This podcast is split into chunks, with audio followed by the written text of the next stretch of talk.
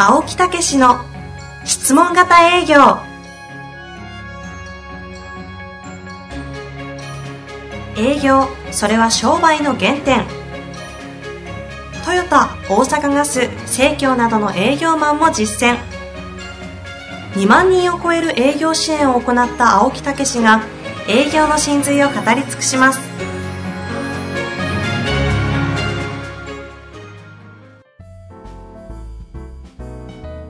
こんにちは、遠藤和樹です。青木武の質問型営業。青木先生、よろしくお願いいたします。はい、よろしくお願いいたします。いやー、今年もね、やっていきたいと思いますが、前回、なんはい、ですよ気合、気合入ってて、さすがいい感じでしたね。いやーもうね、正月からね、あの気合入ってますよ。あ本当。その話しちゃいますか？うん。いやいやいやいや、正月はね、いつもね、女房とね、海外行くんですよね。あ、そうでしたね。あそれが計画の中に入れてるんです。今年は行けないから、はいはい。うん、もうずーっと家にね、おったり、うん、もうどこも行ってないですけどね。あらら。うん。でもまあ、まあ、海外行こうが、家にいる、いようが、なんか、あの、いつも興奮してるんですよ。どういうことですか？そこだけ聞くと怖いですわ。いやいや、というか、こう、もう、こう、ワクワクしてるっていうかね、おうん、よしっていう感じですよね。ーうんじゃあ、出すとこないけど、よしみたいな、ここの。そうそうそう、仕事はしないんだけど、もうだから、1月から、まあ、あの、研修のね、グループで LINE とか、はいはい。あの、ずーっと、こう、出してるんですよ。ええ中級とか上級とかね、グルー。プ作りを熱いやつですね。そうそう。31日も1日もやってたもん、ずっと。年末年始逃さない。2日3日ね、はい。ちょっとさすがにちょっとね、暑すぎるかなと。そそういう気持ちあるんですね。ちょっと、ちょっと我慢して送るのやめた。そういうレベルやから。我慢して送るのやめる。毎朝もうね、もう夏場やったらもうその3時とか4時とかね。え座長に、座長に怒られてやめとけって言われたんじゃなく、自ら 否定したんですね。そんなこと言ったら座長怒るよ。いやいや、座長の支配下にあるはずなんで。何を言うてんねん。いや、本当に。だからそういうようなことでね、はいあの、こう、もう抑え、抑えてるという感覚。そういう中に目標設定をこうね、作って今年ね、新たに、まあ去年が一つ大きな転機になって、こうね、もう熱心な価値をね、作り上げましたから。具現できる人間を作ろうっていうようなことでね、やり始めたことが口火を作って、もう、よしと、30年計画を作りました。いやですね。で、そろそろお時間も来ましたので、はい30年計画の中身はじゃあ、またさらに次回に 回していきたいと思いますが、はい。そうですね。はい。今日のね、質問に行きましょう。どうぞ。えー今回は、ねフリーランスの方か、フリーランスを目指している方のようです。いきたいと思います。この時代と言われて久しいですが、コロナ禍以降、世の中はさらにこの時代に向いていくように感じています。個人事業主、フリーランスは増え、法人と業務委託契約をする子が増えていく流れは変わらないと思っています。ある意味、青木先生も現在はフリーランスに近い、一カリスマスペシャリストとして営業研修やスクール、コンテンツをご提供されていると思いますが、はい。個人事業主化していく時代において、個々の営業力強化について青木先生なりのご見解はありますでしょうか？うんえー問題意識としましては、営業は今後必須スキルになっていくだろうにもかかわらず、営業を取得する機会がないのがビジネス環境の現状だと思っています。個で仕事を作れない、取れない営業力のない個人事業主たちは相当厳しいだろう中、営業以外の専門能力は保有しているスペシャリストたちが、フリーランス化していく際、どのよう、どのタイミングで、どのように商品もない中、営業力を鍛えていけばよいのでしょうかそもそもそれはできるものなのでしょうかはい。なるほど。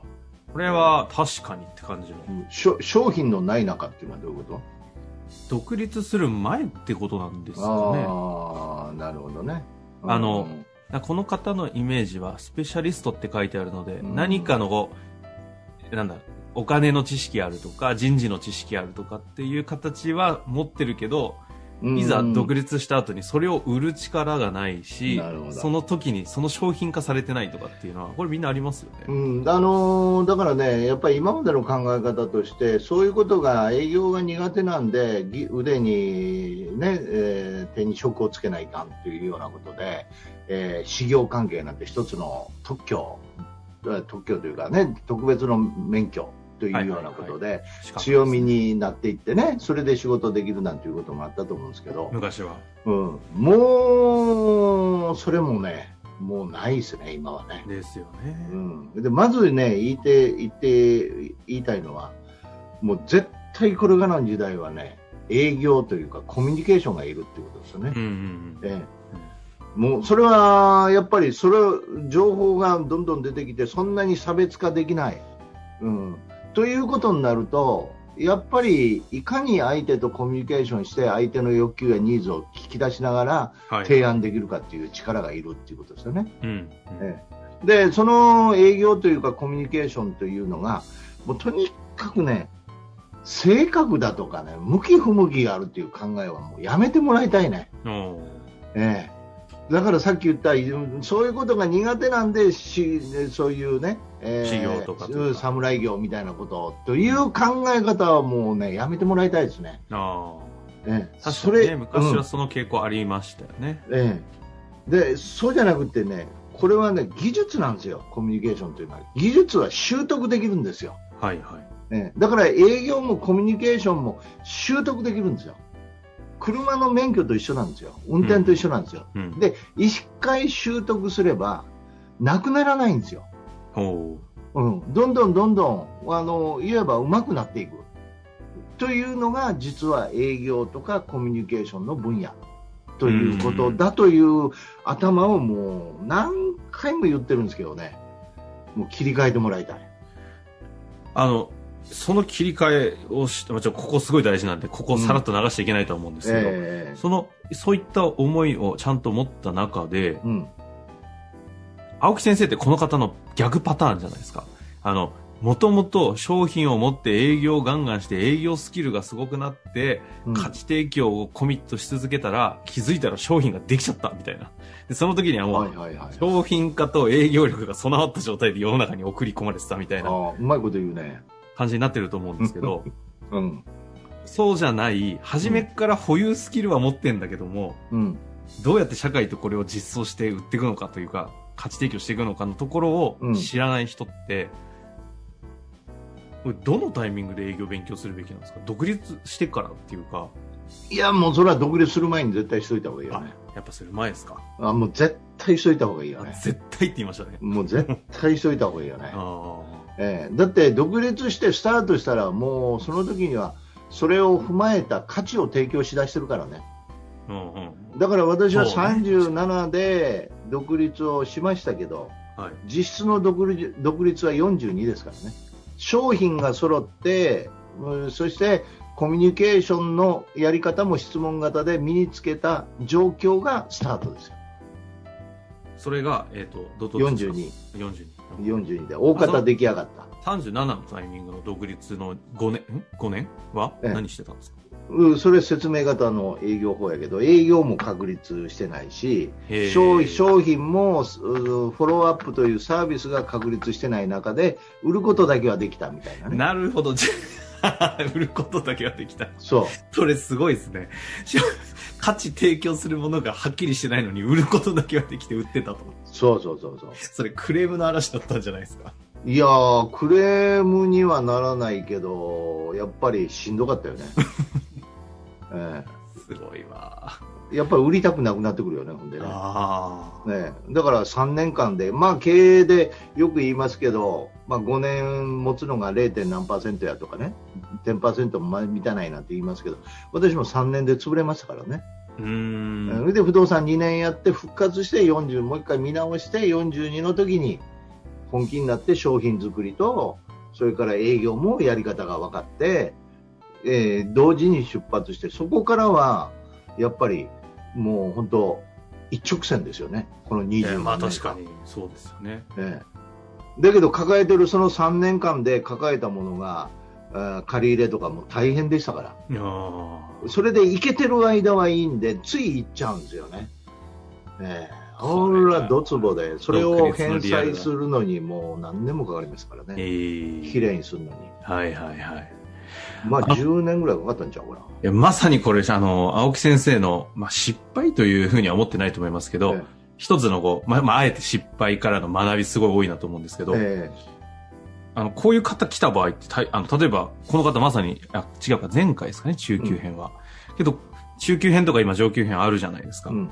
独立する前なんだけど、まだ商品化できてないけど、まあうん結構いいスペシャル、あの、スペシャリストとしての能力ありますと。うん。っていう方が商品化できてないタイミングで一旦中級編とか上級編に入って、営業って鍛えられるもんなんですか？いや、もうその人の意識ですよ。うもう全然鍛えられますよ。商品、営業のこのスクリプトが作りにくいなとかいうふうにちょっと思っていやいや、もう、それはそうな、どんな、うん仮のもんでいいじゃないですか。あ大丈夫なんだ。うん仮のもんでもいいそういうのを作って、ええ、それであのやる、要はね、そこの将来に対する目標設定がしっかりしてたら、こうするんだっていう決意があれば、絶対そうなりますよ。うんうん。ええ、そこが曖昧やから、いつまでたってもね、もうそこも学ばないですよね。なるほまあ営業どころか、そのうん自分の専門部分についてもうん深掘りしないですよ、多分ど。あ自分がその期日を設定して本当にそうしようと思うんやったら始めますよ、そこは。あ。これ確かに見方変えると、青木先生の、あの、個人向けの研修は、独立支援研修にも見えてきますね。あそういう人実際来てますからね。そっかそっか、いるうんだ。もうあの修行関係で将来考えてる人がはいはい今もう一生懸命勉強してますから。あ、いるんですね、やっぱり。そうそうそう。うんだから、は心強いですねあまあ、それで営業って何かっていうと、売り込みじゃなくて聞くことなんですよね。伝え方じゃなくてヒアリング力なんですよ。ええ、で聞くことを極めていくと相手の欲求ニーズが分かったり何を求めてるかっていうことが分かるから専門分野についてもより専門化するんですよ。うんうん。そういう意識が働くんですよね。はいはいはい。例えばこういうことってどういうふうにあのどういう欲求を持ってられますとか私はこういうことを将来考えてるんですけどこういうことのうんご要望とかありますって。言ったらより相手の欲求ニーズ聞けるじゃないですかそれがコミュニケーションの練習でもあるしだからそういう意味ではやっぱり聞くっていう力を磨いていくっていうことがやっぱり非常に重要なんですよね。それを、この独立前のタイミングでも全然できるそうそうそうし、やった方がいいという話でしたよね、冒頭そうそうそう。におっしゃってくだそれとさったのは。もう一つはやっぱり専門分野でそれを提供するっていうんじゃなくて役立つっていう考え方ですよね。だから質問型営業の、ね、大事なミッションはお役立ちっていうことですからお役立ちのために聞くんだっていうこの2つを技術として身につけるんだあということが結論ですよね。これでそれがひとたびどっかの機関で身につけたら一生の宝になりますよ。運転できたらずっと運転し続けられるんやから。で1あなるほどヶ。月、2ヶ月せんでも、1年せんでも、1年後に運転しよう思ったらできるんやから。まあ私も免許1回なくしてね、結果期間があったんやけど。何の話や。あの話です。リアル、リアル、リアル免許の話ですけど。何の話や言うて飛び込みで取ったんやから。だからそういうことなんですよ。なるほどね。仮免期間の長い青木先生だったから。わかりましたわかりました。うんもう力入れて疲れいやてきたわ。そうですね。親、じゃあそろそろ体力入れということですので終わりたいと思いますが、ええお役立ちのために聞くという技術を事前に身につけておくということですね。そうそうそう。もう一回まとめさせてくれる？えー、とにかく、ね、営業は技術で身につけたらもう一生のもんだからいつ早く身につけるかということね。そしてそれはお役に立つ心を身につけることと。そうすると専門家がより専門化するしそれから伝えることじゃない。聞くことなんだと。だからこそね。聞く力を聞く聞き方を身につけるっていうね、うん。そういうことなんですよ。お後がよろしいようですので、はいこの辺りで 終わりたいと思いますが、あの、今回ね、中級編は他のちょっと仲間たちも送り込みたいなと思っておりますので。ああねぜひいや、これ本当いいですよね。聞いてて思いますけど、こういった、なあの、ご質問の方にもド直球な感じするんで。まあ革命やと思いますよ、営業のね。ぜひね。というわけで、青木先生の営業革命のお話でした。ありがとうございました。ありがとうございました。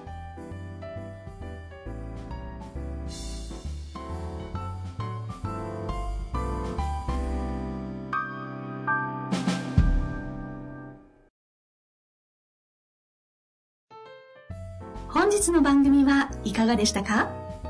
番組では青木武氏への質問を受け付けております。ウェブ検索で質問型営業と入力し検索結果に出てくるオフィシャルウェブサイトにアクセス。その中のポッドキャストのバナーから質問フォームにご入力ください。たくさんのご応募お待ちしております。